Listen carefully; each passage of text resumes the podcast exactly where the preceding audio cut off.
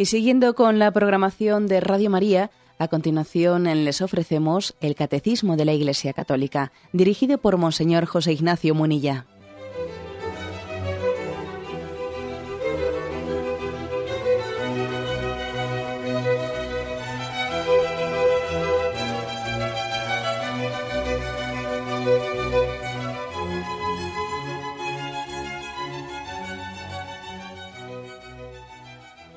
Un cordial saludo a todos los oyentes de Radio María. Un día más, con la gracia del Señor, proseguimos el comentario del Catecismo de nuestra Madre, la Iglesia. Estamos en el punto 2710, hoy es el segundo día que dedicamos a la oración de contemplación. El día anterior explicábamos especialmente aquella definición de Santa Teresa.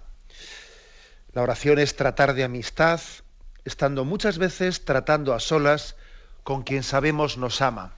Esa era un poco la, definición de la que partíamos de qué es hacer oración de contemplación, complementando la explicación de programas anteriores que hablábamos de la oración de meditación. Bien, aquí va, ahora hoy pasamos a, una consideración más práctica, después de haber definido un poco eh, la, la esencia. La cuestión más práctica hace referencia en el punto 2710 al tema del tiempo que tomamos para hacer oración. Dice así, la elección del tiempo y de la duración de la oración, de contemplación, depende de una voluntad decidida, reveladora de los secretos del corazón. No se hace contemplación cuando se tiene tiempo, sino que se toma el tiempo de estar con el Señor con la firme decisión de no dejarlo y volver a tomar y volverlo a tomar cualesquiera que sean las pruebas y la sequedad del encuentro. No se puede meditar en todo momento, pero sí se puede estar siempre en contemplación, independientemente de las condiciones de salud, trabajo o afectividad. El corazón es el lugar de la búsqueda y del encuentro en la pobreza y en la fe. Muy interesante este punto, el 2710, que vamos a intentar eh, desmenuzar. La primera frase, fijaros bien la elección del tiempo y de la duración de la oración de contemplación depende de una voluntad decidida, reveladora de los secretos del corazón. Es provocadora esta frase, es provocadora porque es una frase que, que nos saca muchos, nos saca de, de un autoengaño que solemos tener con mucha frecuencia. El autoengaño de, de pensarnos que yo no hago más oración, porque no tengo tiempo. Si tuviese más tiempo, haría más oración. Fijaros bien, eso es lo que nosotros nos pensamos, que es por eso. ¿eh? Es por eso. Y aquí dice el catecismo, la elección del tiempo y de la adoración de la oración de contemplación depende de una voluntad decidida, reveladora de los secretos del corazón. O sea, que en el fondo, ¿qué quiere decir esto? Dicho así un poco a, ¿eh? a lo bruto. Pues que Dios ocupa en nuestra estima el lugar que ocupa en tu tiempo. O sea, no, no te engañes. Tú a Dios le quieres, el termómetro para medir tu amor a Dios, la centralidad que Él tiene en tu vida, es el tiempo que le dedicas a Él. O sea, no, no, te engañes. Dios ocupa en nuestra estima el lugar que ocupa en nuestro tiempo. Se podrán decir matices, etcétera, pero, pero esto, esto es verdad. ¿eh? el, tiempo que dedicamos, la centralidad que le damos a la oración y a la oración de contemplación en nuestra vida, está revelando, está descubriendo, por eso dice que es reveladora de los secretos de, tu corazón. ¿eh? Deja al descubierto los secretos de tu corazón. O sea, te desnuda. O sea, no me digas cosas, no, que no, que, es así. Es, es, por ejemplo, como cuando un esposo mm, pues eh, prácticamente no tiene tiempo para la vida familiar, está siempre trabajando, llegando tardísimo a casa, no hace vida familiar, sus hijos y su esposa se quejan de que no tienen padre, de que no tienen esposo, y el padre pues les califica, oye, es que yo qué más quisiera, qué más quisiera yo que estar con vosotros, qué más quisiera que estar más tiempo en casa. Pero el caso es que no puedo porque tengo que trabajar, etcétera. Entonces, de verdad, pero ¿Lo dices de verdad? Que sí, que, que me gustaría. ¿Lo dices de verdad? A ver, desenmascárate. Porque igual resulta que tú mismo te estás autoengañando. Y lo que ocurre es que has perdido el amor primero. Has perdido el amor primero.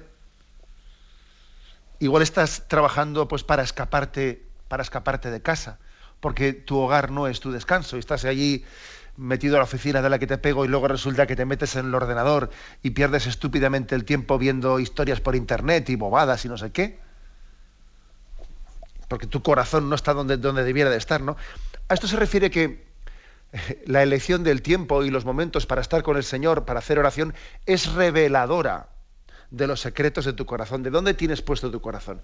Y he puesto el caso ese de ese esposo, que él se cree que no tiene más vida familiar porque está muy ocupado, pero si, si tuviese la capacidad de desnudarse, descubriría que no, que no es por eso, que es que he perdido el amor primero y por eso he hecho del trabajo mi refugio. Y luego pierdo el tiempo en cualquier historieta, por cierto, ¿no? Esto es muy, muy, muy clave. ¿eh? ¿Por qué? Porque dice aquí, no se hace contemplación, continúa el catecismo, ¿no? No se hace contemplación cuando se tiene tiempo. No, no. Es que se toma el tiempo de estar con el Señor con la firme decisión de estar con Él, de no dejarlo y volverlo a tomar, cualesquiera que sean las pruebas y la sequedad del momento ¿no? y del encuentro llama la atención el catecismo diciéndonos esto. Es un catecismo muy de consejos maternales, de decir, mira, no te engañes. ¿eh? Porque muchas veces lo urgente, lo supuestamente urgente en nuestra vida, no nos deja tiempo para lo importante. Es que tengo que hacer esto, es que tengo que hacer lo otro.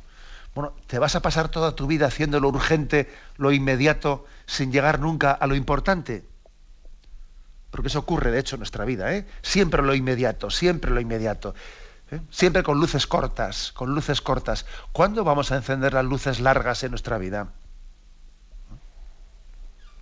Entonces, esa, esa suposición de que no hacemos más oración porque no tenemos tiempo, es que tenemos que quitarnos de encima, que es un engaño.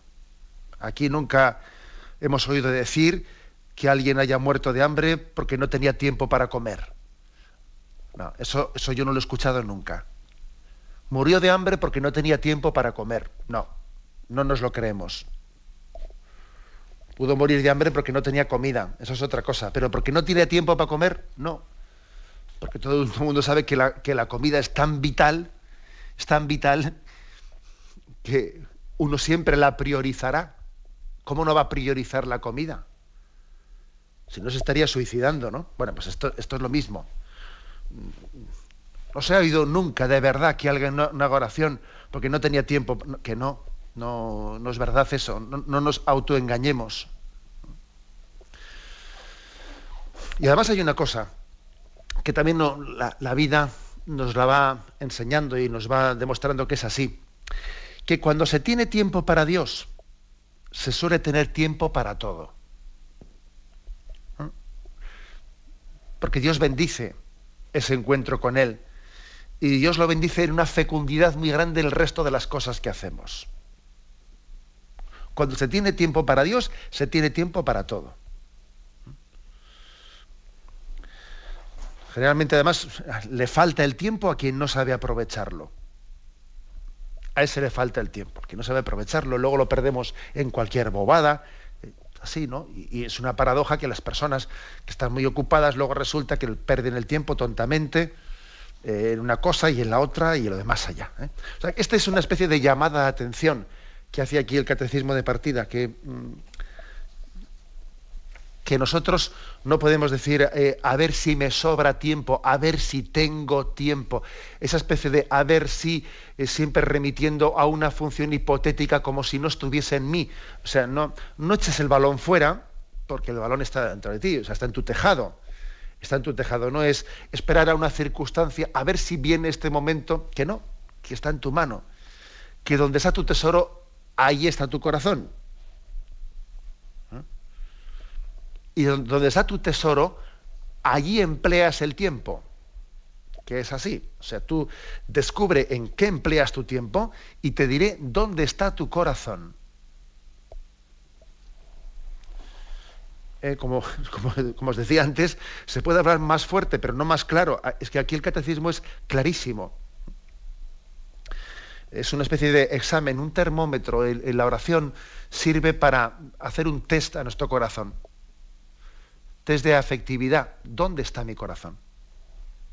Este es el punto de, de, partida. Más habla de que, bueno, pues que si, si, alguien toma esta, como decíamos ayer, ¿no? determinada determinación de estar con el Señor, independientemente de pruebas, mm, de sequedades, allá que, allá que estará con el Señor.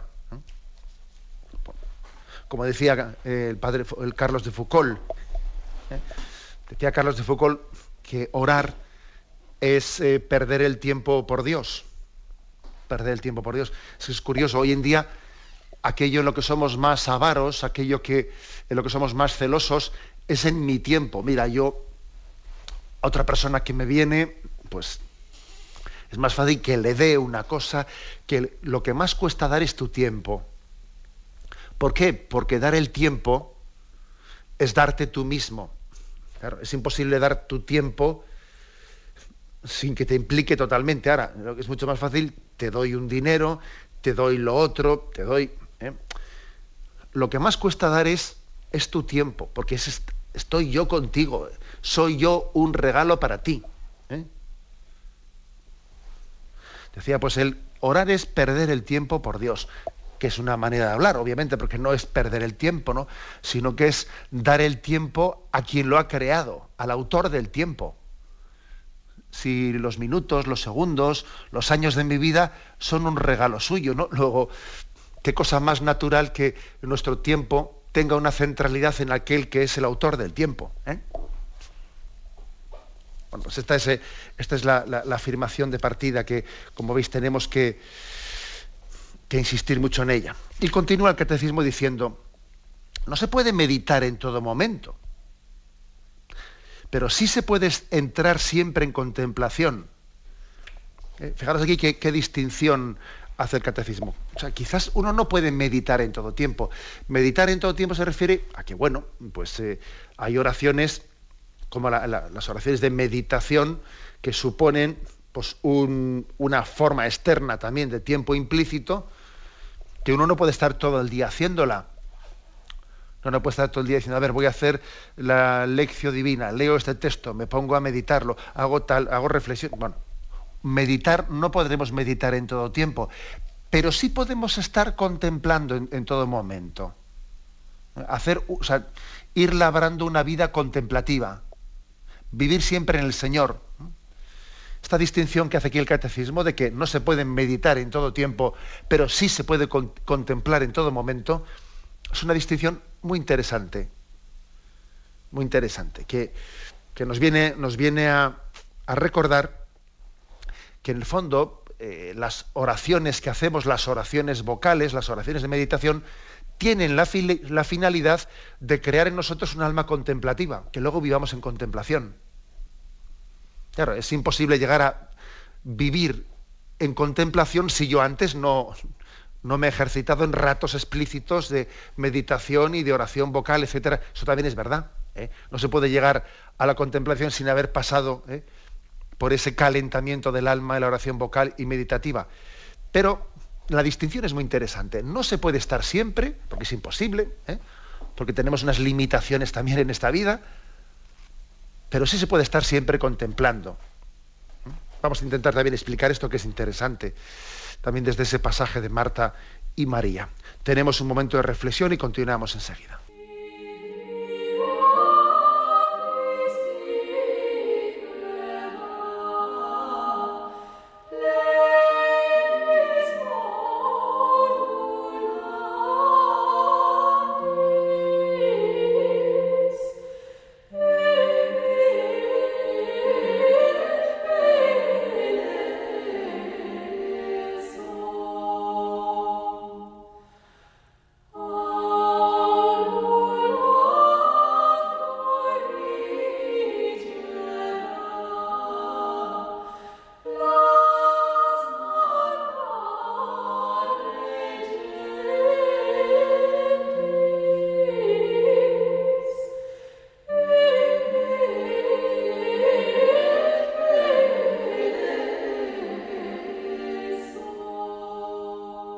Continuamos en la explicación de este punto 2710.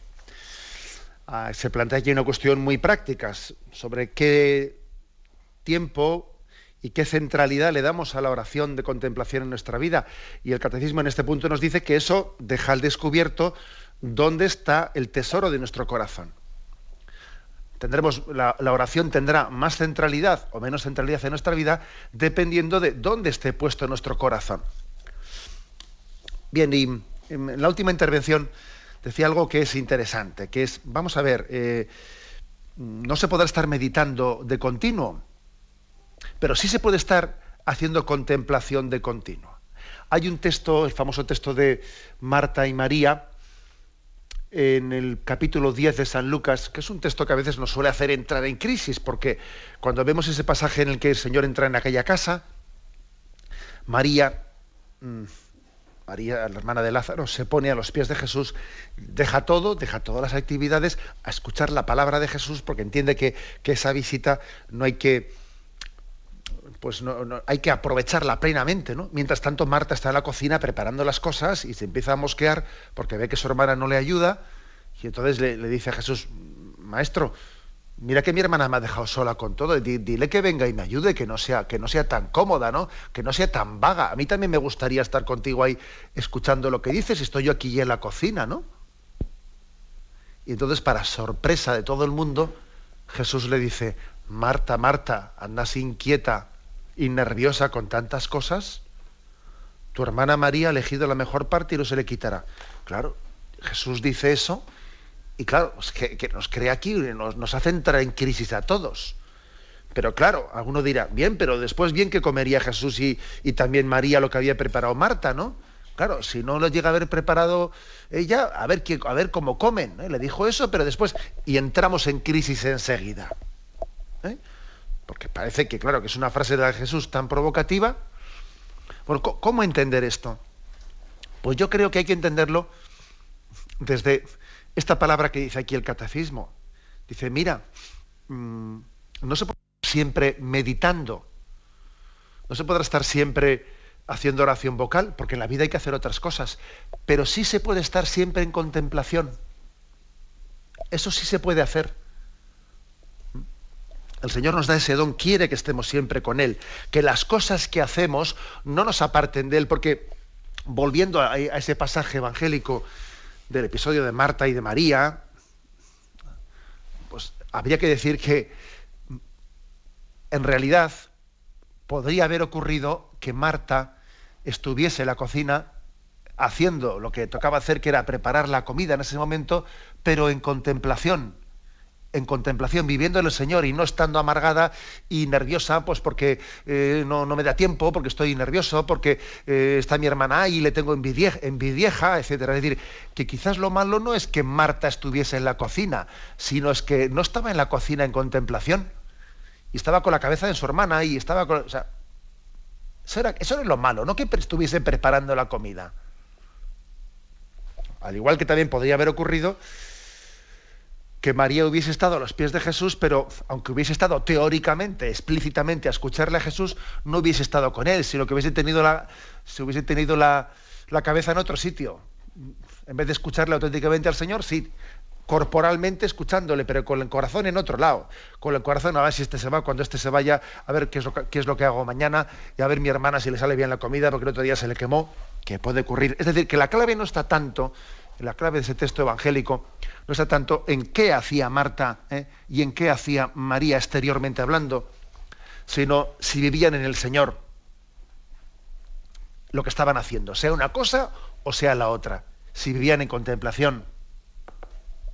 Esto es importante. Hace poco visitaba, tuve la ocasión de visitar a una enferma, una enferma pues que tiene pues un pues un cáncer pues, pues en, un estado bastante avanzado y teníamos un rato de conversación, la verdad que fue muy agradable y le doy gracias al Señor y le saludo también a ella desde, desde la radio.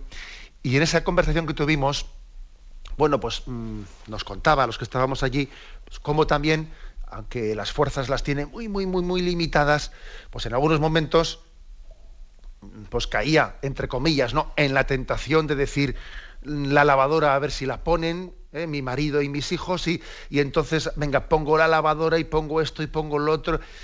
Y claro, y le decían, mira, que con las poquísimas fuerzas que te, que te quedan, olvídate de la lavadora, olvídate del otro, que ya lo harán, aunque lo hagan peor, aunque lo hagan peor, que tú ya, ya, ya lo harán, ahora reserva tus fuerzas, resérvalas para estar con el Señor, las pocas fuerzas que te quedan, para estar con el Señor y para estar con los tuyos que te rodean. No, no, no seas Marta, ¿eh? no seas Marta que estés ahí, ahí la comida, a ver si viene su tiempo, a ver si no que, pero hombre, que, estás en este momento para estar con el Señor y disfrutar de Él.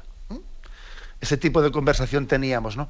Los que estábamos allí presentes en su habitación y, era conmovedora la lección que todos aprendíamos de, de, esa experiencia personal de esa persona. Es decir, que, que es que esto nos ocurre a todos que esto nos ocurre a todos, ese episodio de, Marta y María y esa llamada de atención que hace el Señor, que nos hace el Señor, a vivir siempre en contemplación y a que nada nos robe de la centralidad de su presencia. ¿eh? Que no nos lo robe nadie. Bueno, continúa este punto ¿eh? y dice, no se puede meditar en todo momento, pero sí se puede entrar siempre en contemplación independientemente de las condiciones de salud, trabajo o afectividad. Mira, que yo puedo estar ahora en la cama, pero estoy en contemplación. Que yo puedo estar trabajando en la cocina, dice, salud, trabajo o afectividad. ¿eh? Que yo puedo estar en la cocina trabajando y estoy en contemplación. ¿Mm?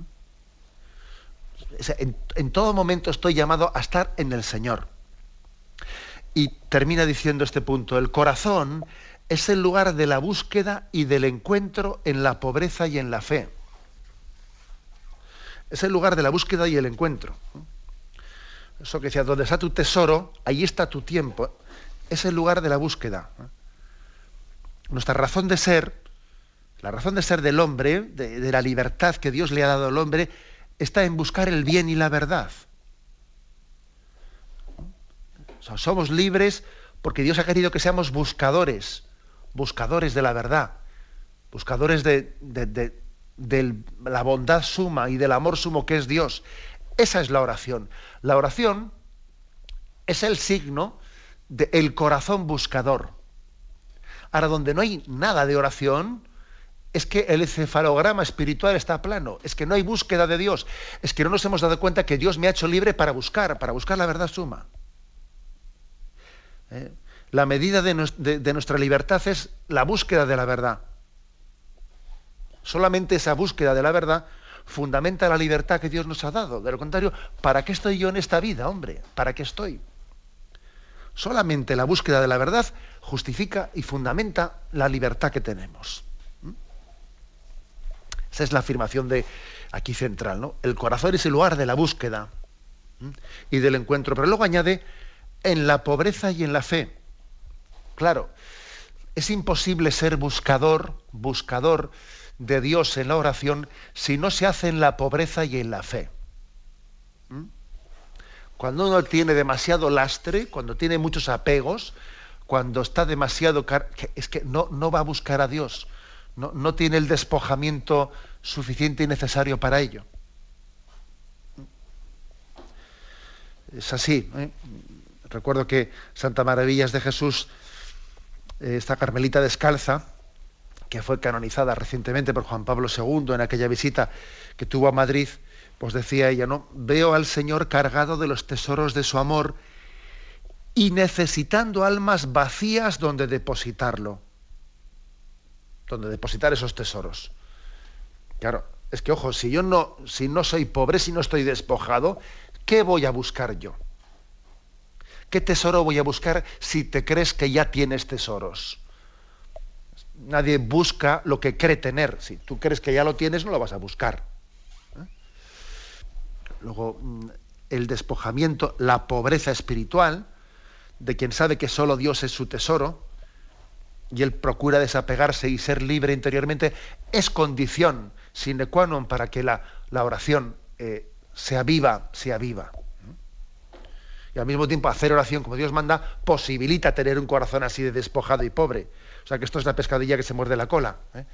Hay que tener un corazón pobre, pobre de espíritu para buscar a Dios. Y buscar a Dios hace que me purifique el corazón y que sea más pobre de espíritu.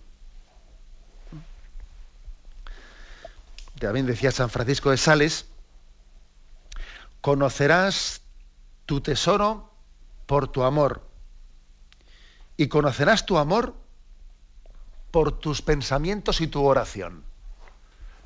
Así. ¿eh? ¿Qué amas? Ahí está tu tesoro. ¿Qué piensas? ¿Qué, en, qué, ¿En qué meditas? ¿En qué contemplas? Ahí está tu amor. Esas son las frases de San Francisco de Sales. ¿eh? Lo repito. Conocerás tu tesoro por tu amor. Y conocerás tu amor, pues por tus pensamientos y por tu oración. Tú mira a ver en tu, en tu mente qué es lo que hay, ¿no? Y ahí está lo que amas. Y si eso es lo que amas, eso es lo que piensas que es tu tesoro. Luego, fijaros qué grado de importancia puede llegar a tener en nosotros la, la vida de oración. Tenemos un momento de reflexión y continuamos enseguida.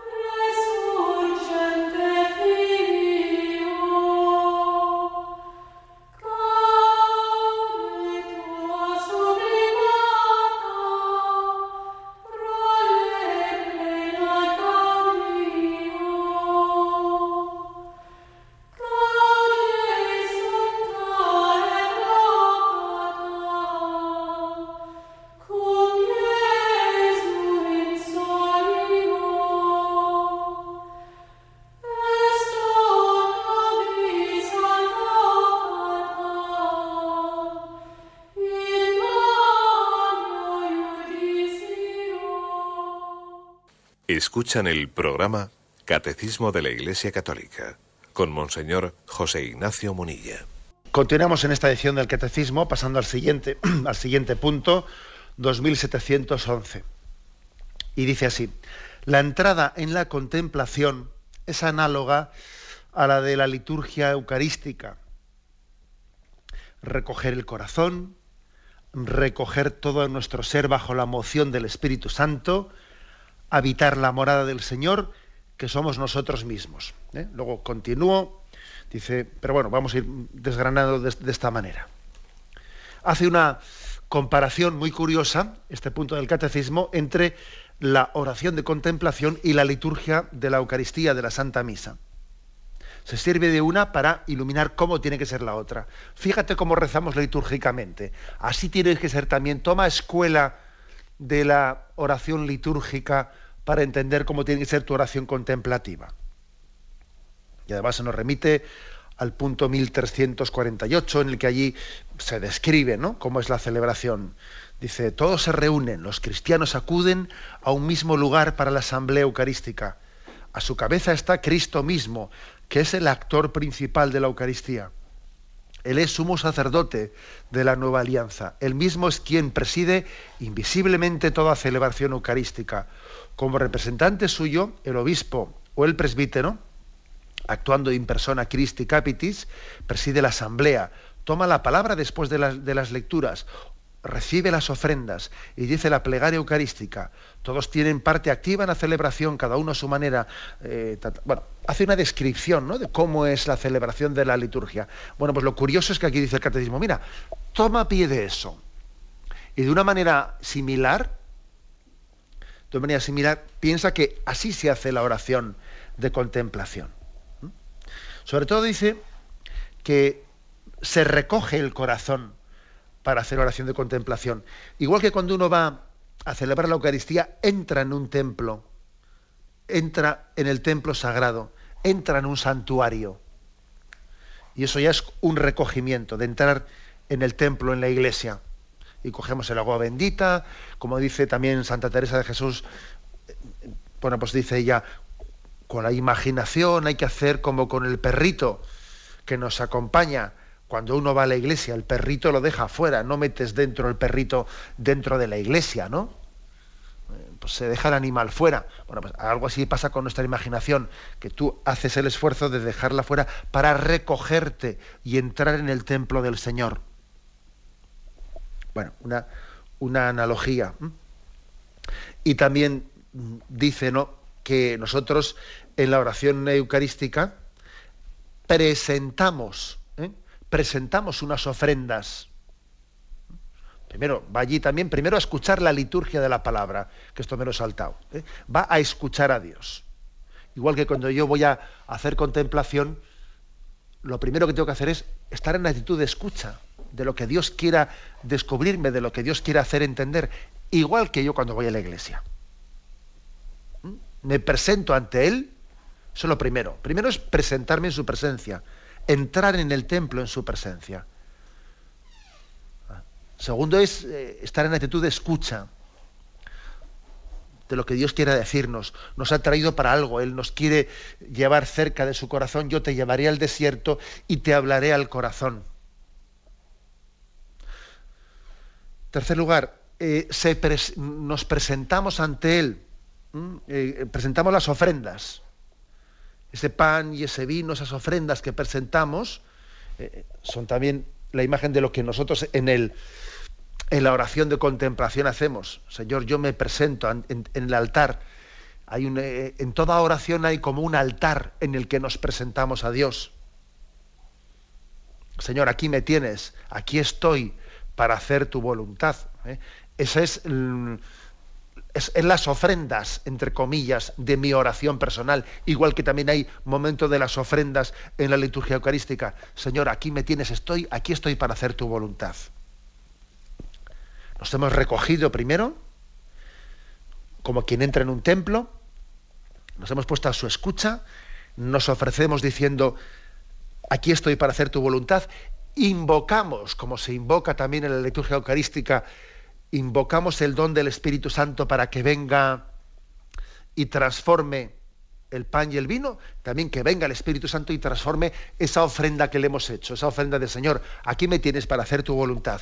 Esa ofrenda, como no venga el Espíritu y no la consagre, eh, serán palabras bonitas que se las lleva el viento, porque ya nos conocemos y decimos palabras bonitas que luego, si no son sostenidas por Dios, vamos, no, no aguantan en pie ni el primer embate. Por eso invocamos el don del Espíritu igual que se hace en misa, para que nos transforme en esta oración contemplativa. Y continúa y dice, despertar la fe para entrar en la presencia de aquel que nos espera. O sea, en, en la oración también despertamos la fe. Igual que cuando decimos en la Eucaristía, el Señor esté con vosotros y con tu espíritu, levantemos el corazón, lo tenemos levantado hacia el Señor. Demos gracias al Señor. Yo cuando comienza el prefacio y se dicen estas invocaciones de entrada, a mí me suele venir a la mente esto, despertemos nuestra fe. El Señor esté contigo, levantemos el corazón.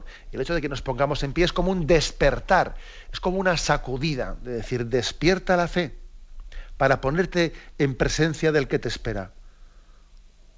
Arriba los corazones, levantemos el corazón. Sur, sur, corda, ¿no? Como se dice. Bueno, levantemos el corazón. Vete con tu vela encendida, esperando la llegada del esposo. Que su llegada te encuentre expectante, con la esperanza viva y firme. Así también se hace oración. ¿eh? Hacer oración contemplativa es estar con la lámpara encendida, esperando la llegada del esposo, como hacemos en la liturgia eucarística, que tenemos las velas encendidas, las velas del altar. Sigue adelante y dice, hacer que caigan nuestras máscaras y volver nuestro corazón hacia el Señor que nos ama, para ponernos en sus manos como una ofrenda que hay que purificar y transformar. ¿eh? Impresionante. Aquí dice, bueno, hacer oración de contemplación es permitir a Dios que nos haga caer nuestras máscaras. Impresionante, ¿eh? Caer, que caigan nuestras máscaras. Porque es posible que muchas veces vivamos de carnaval. Yo suelo decir que esas fiestas de carnaval antes de miércoles de ceniza son muy significativas, si alguno quisiese hacer una lectura también espiritual de esa clave, ¿no? Y es que eh, la llamada a la conversión que escuchamos el miércoles de ceniza es la llamada a quitar nuestras máscaras, a dejarnos ya de carnavales en esta vida, es decir, que vivimos en un permanente carnaval, en un permanente carnaval de tener máscaras de... Y la llamada a la conversión, a la conversión, es la llamada a descubrir tu verdad, que permanece oculta, ¿no? Oculta, pero incluso para ti mismo, que, que nos damos cuenta que sin el Señor no nos conocemos. Cristo viene para darte la gracia de que tú te enteres, ¿eh? te enteres de cuál es la realidad de tu vida, de que no vivas engañado en un permanente carnaval, de conocerte. Solamente nos conocemos a la luz de Dios.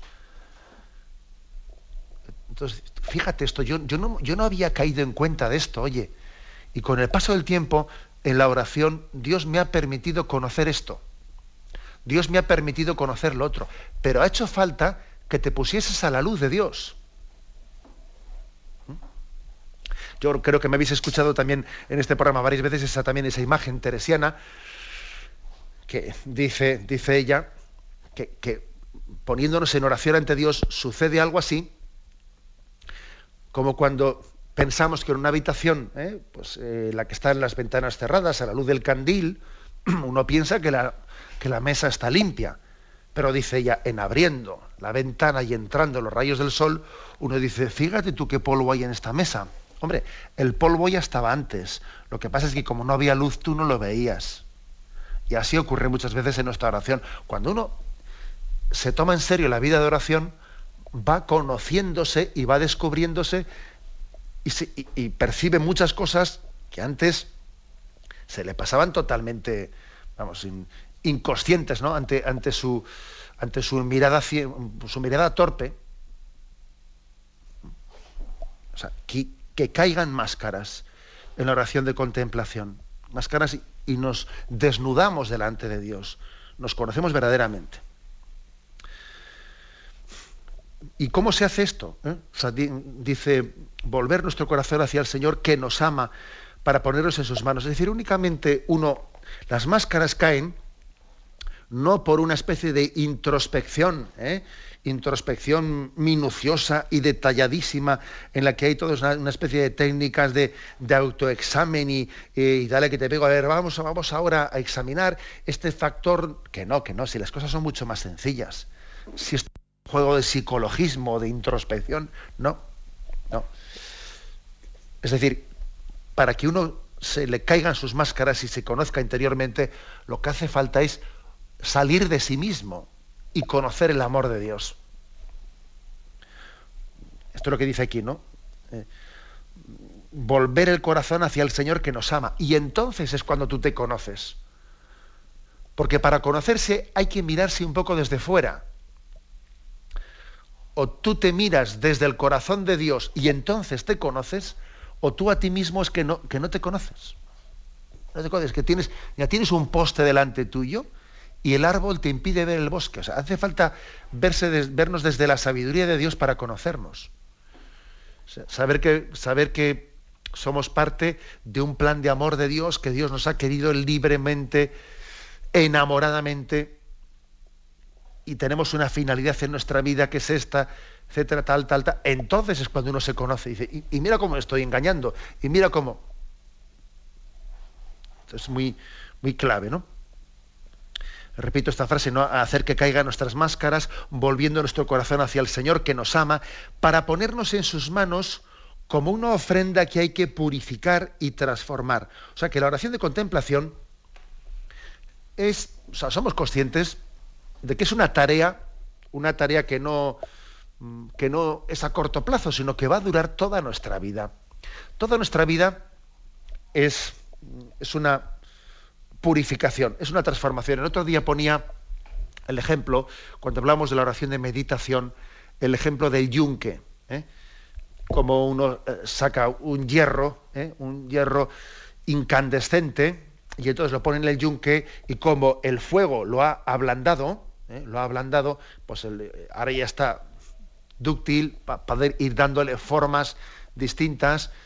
Y, decíamos, la oración de meditación es como el yunque, para que nos vayamos moldeando, etcétera. Bueno, pues sirviéndonos un poco de aquel ejemplo que era para la oración de meditación, nos puede servir para la, oración de, contemplación. ¿eh?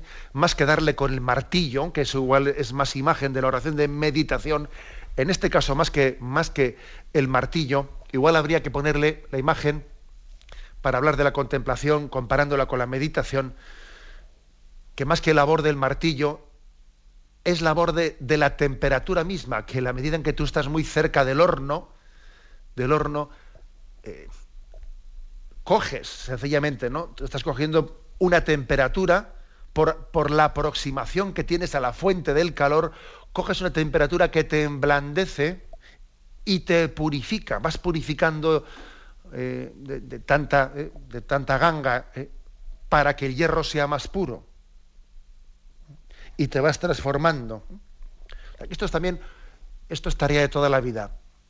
la mística, la mística, nunca hay que desligarla de la purificación. A veces uno se piensa que la primera etapa de la vida espiritual es una etapa penitencial y superada la etapa penitencial viene la etapa mística, ¿no? La etapa penitencial, pedimos perdón por nuestros pecados. Y ahora que ya somos santos, ahora ya nos dedicamos a contemplar. No, eso no es así.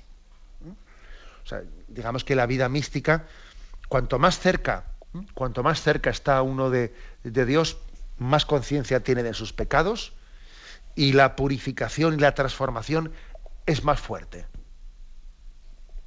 Porque no es que esté eh, la vida mística porque ya haya dejado de ser pecador, no, sino que por estar allí le permite purificarse de sus pecados. ¿eh? Luego, la oración eh, contemplativa, uno disfruta mucho, disfruta mucho de ver el amor de Dios y al mismo tiempo sufre mucho de ver cómo yo le he ofendido a Dios por mis pecados y las dos cosas ocurren al mismo tiempo, que se ama y se sufre se sufre y se ama. Porque existe un sufrimiento, un tipo de sufrimiento por lo menos que es inherente al amor. Se ama y se sufre, y, es así. ¿eh? Amar sufriendo y sufrir amando. Eso también forma parte ¿eh? de, de la vida espiritual. Por eso aquí dice que esa oración contemplativa nos purifica y nos transforma. Si yo amo a Dios y estoy lleno de su amor, lógicamente sufro porque Dios no es amado. Sufro por ver cuántas personas queridas mías le dan la espalda. Sufro por mis propios pecados, por mis, propias incoherencias. Ahora bien, es un sufrimiento que no es autodestructivo, sino que es un sufrimiento en la plena esperanza de que, de que el amor, el amor tiene la última palabra y que estamos sufriendo al mismo tiempo en una purificación que es planificadora, que forma parte del plan de Dios para hacernos santos a todos. O sea que también la oración contemplativa tiene esta dimensión. Y termino diciendo, ¿eh? fijaros cómo esta comparación que hace contemplativa, pues igual que la liturgia eucarística. Entro en el templo, me recojo para entrar en la iglesia, escucho la palabra que me quiere dirigir, me presento diciendo aquí estoy como quien se presenta en el altar, invoco al Espíritu Santo para que me transforme, para que despierte la fe en mí ¿eh? y para hacer comunión de amor con Dios. Una comunión que me planifica y me purifica al mismo tiempo, porque cuando uno se une a Dios es también como, ¿eh? el hierro que entra en el fuego y se le despoja de sus impurezas. Bien, lo dejamos aquí. ¿eh? Continuaremos, si Dios quiere, a partir de mañana con el punto 2712. Damos paso ahora a la intervención de los oyentes. Podéis llamar para formular vuestras preguntas al teléfono 917 107 700. 917 107 700.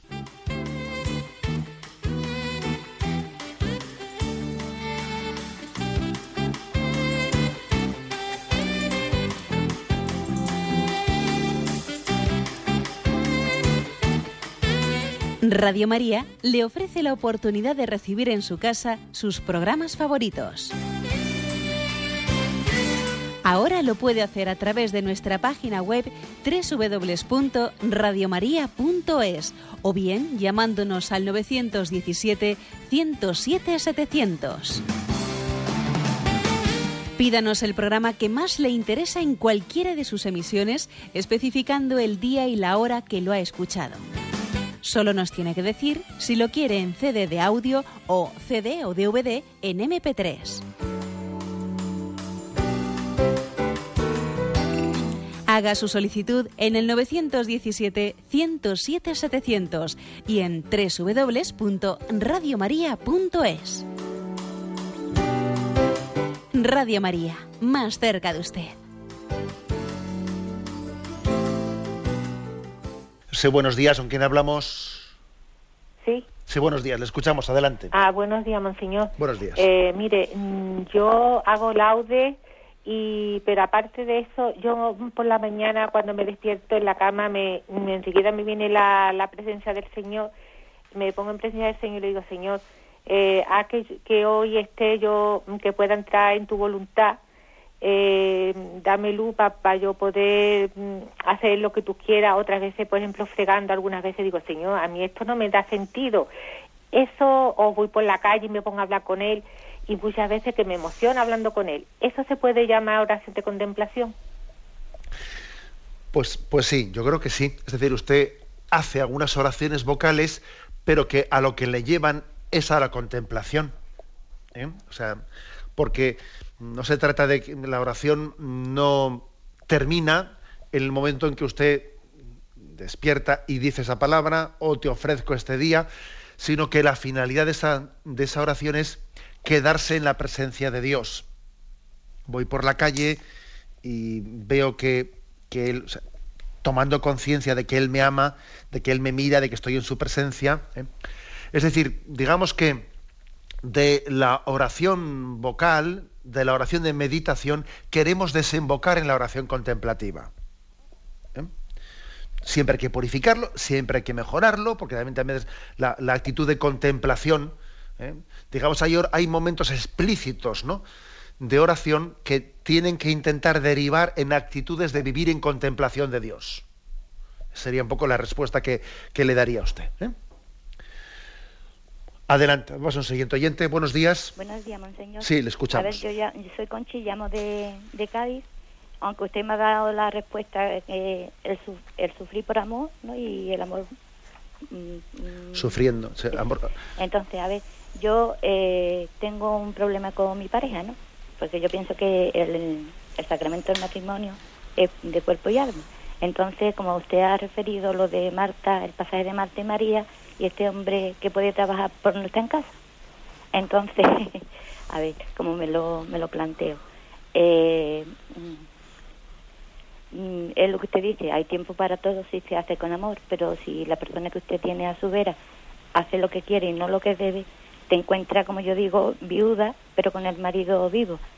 Entonces, mm, yo quisiera que usted en, sus oraciones, porque yo le pido mucho a Dios de por lo menos tener esa, esa luz de encontrarme con, de compartir con mi marido mi, mi fe, él no es creyente y la verdad es que tengo un problema gordito. Bueno, le encomendamos mucho al oyente que seguro que más de eh, otro, más de vamos, más de otros oyentes, quiere decir, muchos otros se sentirán identificados con su experiencia, ¿no?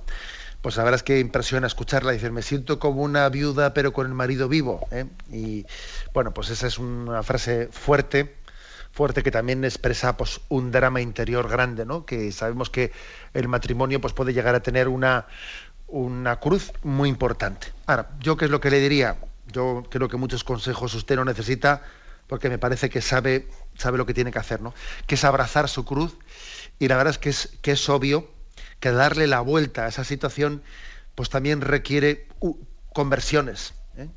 La conversión de su marido y también obviamente también hará falta la conversión de usted, ¿no? Igual usted puede pensar, bueno, mm, claro, parece expuesto así de esta manera que obviamente el que tiene que convertirse es él, ¿no?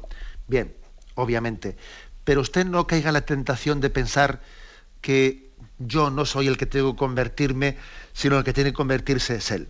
Aunque el tipo de conversión que, usted tenga pendiente sea muy distinta a la de su marido, seguro que puede ocurrir que una determinada conversión en su vida sea como la llave que abra la conversión de su marido.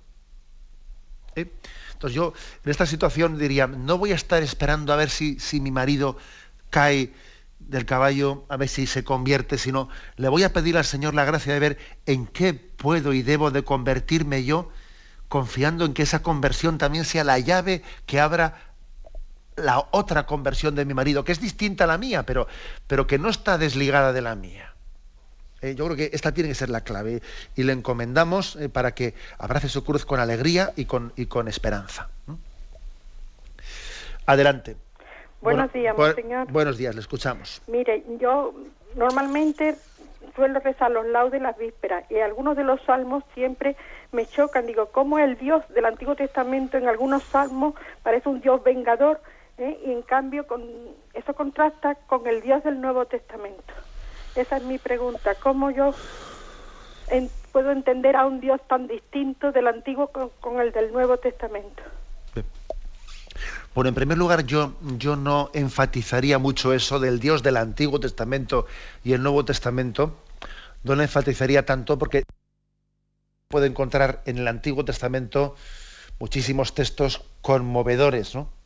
por ejemplo aquel de Isaías, ¿es que puede una madre olvidarse del hijo de sus entrañas? Pues aunque eso ocurriese, yo jamás me olvidaré de ti, dice Yahvé. es decir, en el Antiguo Testamento usted puede encontrar, ¿eh? Puede encontrar textos conmovedores ¿eh? del Dios amor que se reveló en el Antiguo Testamento ¿eh? antes de la llegada del Señor y, la prueba es que cuando Jesús le, pregunta a aquel, aquel, escriba cuál es el principal mandamiento, el escriba le dice amar a Dios con todo el corazón, con toda la mente. Es decir, no simplifiquemos ¿eh? Antiguo Testamento Dios vengador y Nuevo Testamento Dios amor. No, la cosa es más, pues mucho más profunda que eso. Ahora bien, si es cierto que en el Antiguo Testamento pues especialmente en los contextos guerreros, ¿eh? guerreros se pueden encontrar expresiones pues muy bélicas, ¿no? Y hundió, eh, hundió en el mar, el mar rojo, a los egipcios, porque es eterna su misericordia, y bueno, etcétera, etcétera. Bueno, pero yo creo que lo que no podemos es nosotros proyectar nuestros esquemas, ¿eh? Nuestros esquemas esos que los que Jesús nos ha educado, que nos cuesta mucho ¿eh? asumirlos, pero bueno, pero en teoría. Estamos educados a decir, eh, Pedro, guarda tu espada, guarda tu espada porque el que a hierro mata, a hierro muere. Claro, es que esa es una revelación que ha sido dada, dada por Jesucristo en el Nuevo Testamento. Y durante muchos siglos y una etapa grande de la historia, en una revelación que todavía era inconclusa e imperfecta, porque la revelación no ha alcanzado su culmina hasta Jesucristo. Hasta Jesucristo la revelación está todavía inconclusa, eh, es imperfecta hasta Jesucristo.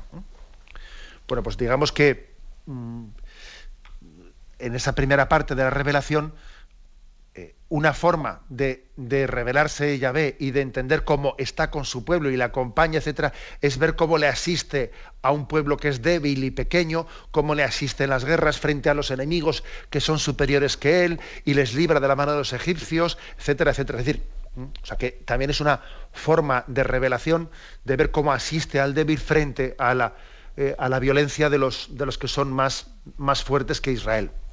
Luego esto hay que entenderlo desde el contexto histórico ¿eh? y no escandalizarse por ello. Y entender cómo nosotros tenemos el, don y la gracia de haber recibido la plenitud de la revelación en Jesucristo. Damos una siguiente llamada. Buenos días. Buenos días. Sí, le, escuchamos. Eh, ¿Podrías decirme, por favor, eh, porque estos últimos días no he escuchado el programa, qué diferencia hay entre meditación y contemplación? Bien, de acuerdo. Esa es una, mm, diferenciación que más o menos podríamos cifrar en lo siguiente. ¿eh? La, meditación está más centrada en el ejercicio de la razón. ¿eh? Uno con su, mm, con su razón eh, está mm, escrutando el texto que está meditando, un texto o un acontecimiento que lo medita, lo reflexiona, extrae consecuencias para su vida, ¿no? Se coteja con el texto, habla con Dios, ¿qué quieres decirme con esto? etcétera. Aunque también es una reflexión no alejada del afecto, también procura ponerle un afecto a la reflexión que está haciendo. Mientras que la contemplación, mm, en la contemplación no es eh, la razón, el entendimiento, digamos, el eje principal, sino más bien es la, es la, el propio afecto, la propia voluntad de ponerse ante Dios, conociendo el amor del Señor y uniéndonos con Él. Más que un ejercicio de razón, ¿eh? es un, ejercicio, de voluntad, de ponernos ante Dios en unión de afecto con Él. ¿Eh? Como ve usted, seguro que puede decir, bueno, pues esos dos aspectos pueden ir unidos. Sí, y lo lógico es que la oración de meditación vaya desembocando en la oración de contemplación. ¿eh? Santa Teresa de Jesús dice, llegado un momento, hasta es conveniente que cese el ejercicio de la razón, de las reflexiones, ¿eh? para que no estorbe para la contemplación, para ponerse afectivamente en presencia del Señor. Bien, brevemente damos paso a una última llamada. Buenos días. Sí, brevemente, por favor, adelante. Sí, sí, Bueno, pues yo lo quiero decirle, lo de la misa, pues que a veces no estamos, si supiéramos lo que es la misa, caeríamos de espanto, con Cristo haciéndose víctima y la Virgen y los santos y tal, y porque hoy he leído también el Padre entero que a veces, tanto celebrante como fieles, podemos estar en la misa, pero en los toros o en el fútbol. Nada más, Monseñor. Buenos días. Sí, ciertamente, bueno, la, expresión mm, caeríamos de espanto también tiene otra, ¿eh? otra versión que es que moriríamos de amor. es decir, porque entenderíamos que el don de Dios es un don inmerecido para nosotros y esa entrega del sacrificio de Cristo inmolado por nosotros nos, debería de robar el corazón ¿eh? robar, y al mismo tiempo tener en cuenta de la responsabilidad que tenemos de responder a ese don del amor de Dios. Bien, tenemos el tiempo cumplido. Me despido con la bendición de Dios Todopoderoso, Padre, Hijo y Espíritu Santo. Alabado sea Jesucristo.